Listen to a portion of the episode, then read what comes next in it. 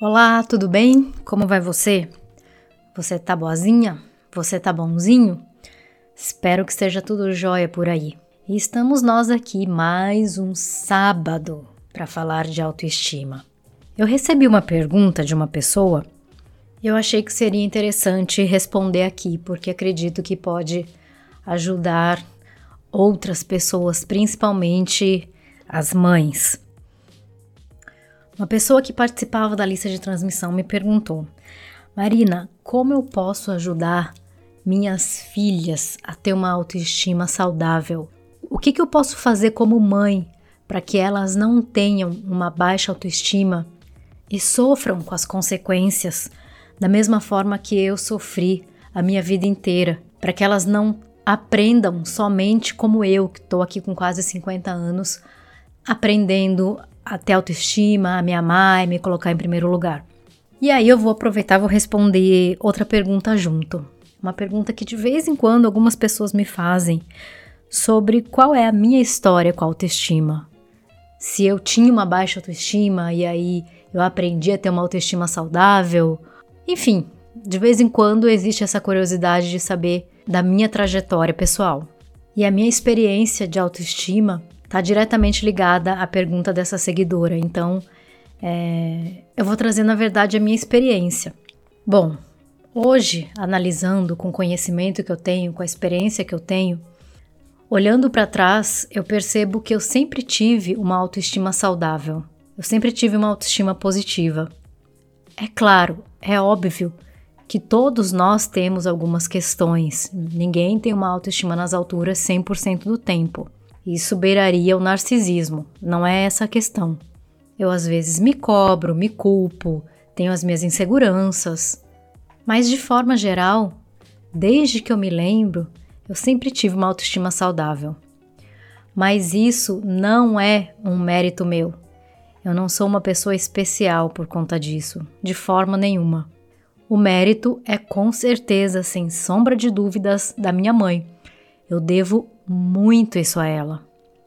Sem dúvidas, a minha autoestima ser saudável eu devo à minha mãe.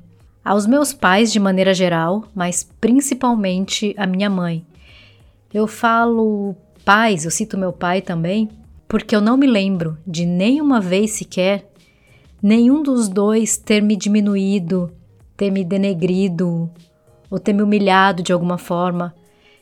Nunca, nunca, não tenho a lembrança eu não tenho registro de ter me sentido diminuída, de ter me sentido menos, de ter me sentido pouco por algo que eles tenham feito ou dito para mim. Mas isso não quer dizer que eles me exaltavam ou me achavam máximo ou me achavam acima da média. Também não, de forma nenhuma. Eles eram muito tranquilos, muito pé no chão, muito muito sensatos. Quando eu errava, conversavam comigo, me explicavam por que, que eu tinha errado, chamavam minha atenção quando era necessário. Quando eu acertava, também não era uma festa, era normal.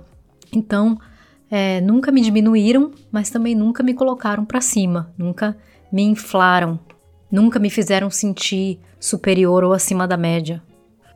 Nunca me fizeram sentir superior ou melhor do que ninguém. Mas quando eu falo que a minha mãe é a grande responsável pela minha autoestima saudável, é porque ela é para mim um modelo vivo, um modelo prático de alguém que tem uma autoestima saudável.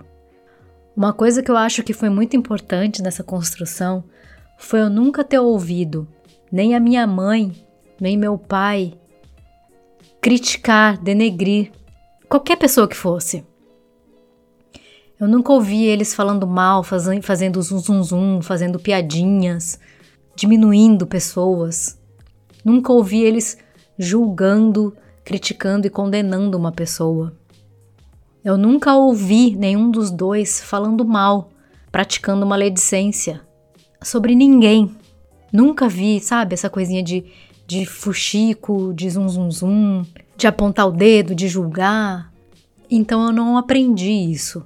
Eu não tive essa construção de precisar diminuir outras pessoas. Mas principalmente eu não aprendi a me criticar. Eu não aprendi a me ver de uma forma negativa. Porque isso não era, porque não era uma prática dirigida a mim diretamente, nem a outras pessoas enquanto eu crescia.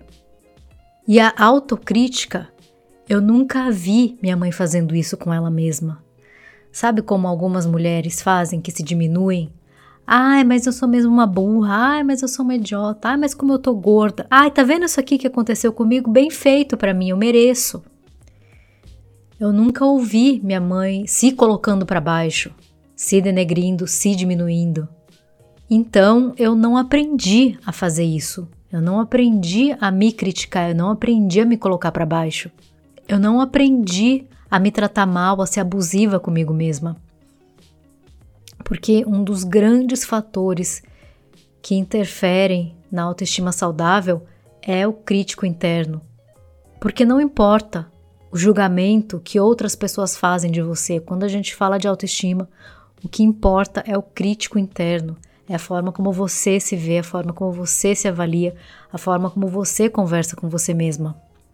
Então eu sou muito grata à minha mãe por eu não ter esse modelo na minha cabeça de me desrespeitar, de me diminuir. E é por isso que eu devo à minha mãe. E um dos grandes ensinamentos que ela me deu, que eu acho que é uma grande qualidade que eu admiro nela e em mim também, é a capacidade de ser autêntica. Minha mãe me mostrou como é importante fazer o que ela gosta, ser quem ela é, não se importar com o que as outras pessoas falam, não pensar com o que as outras pessoas pensam. Ela nunca conversou isso comigo. A gente nunca teve esse diálogo de que é importante ter autoestima, de que é importante se amar, de que é importante se colocar em primeiro lugar. Apesar dela nunca ter me dito essas coisas, ela me mostrou através do exemplo. E é claro que o exemplo é muito mais forte, marca muito mais, é muito mais impactante. Tem um vídeo da Dove, desses vídeos de campanha de, da beleza real, de autoestima da Dove, que mostra como a autoimagem das mães influencia na autoimagem das filhas. Então, eles perguntaram para as mães o que elas gostavam nelas mesmas, fisicamente, e o que elas não gostavam, e fizeram as mesmas perguntas para as filhas. E a resposta das filhas foi praticamente a mesma das mães. Elas reproduziram coisas do tipo: ah, eu gosto das minhas pernas, mas eu não gosto, sei lá, do meu cabelo. Eu gosto do meu sorriso. Por que, que elas reproduziram? Porque elas ouviram as mães falando as partes que elas gostavam, que elas não gostavam e aprenderam a olhar para si mesmas da mesma forma que as mães olhavam para elas mesmas. Elas aprenderam com a mãe o que gostar e o que não gostar. Minha mãe então me deu esse grande exemplo. Ela nunca se tratou de forma narcisística se achando melhor, se achando superior, sendo soberba, sendo arrogante. Nunca, nunca, nunca vi minha mãe fazendo isso. Mas ela também nunca se diminuiu, nunca se denegriu, nunca se colocou para baixo. Então é assim, não adianta nada você falar para sua filha que ela precisa se amar, que ela é linda, que ela é especial, se ela vê você falando mal de si mesma. Pensa bem, se sua filha escuta você falando coisas negativas a seu próprio respeito, focando nos seus pontos negativos, focando nas suas falhas, focando nos seus erros, é esse o ângulo que ela vai aprender a olhar para ela mesma. Com certeza, a melhor forma que você pode ajudar o seu filho, a sua filha, na questão de autoestima, é através do exemplo. Eu estou contando a minha história porque eu acho que minha mãe foi muito feliz nesse aspecto enquanto me criava. Sou muito grata a ela porque, por conta da criação dela, da forma dela de ver o mundo e as coisas, eu desenvolvi uma autoestima saudável.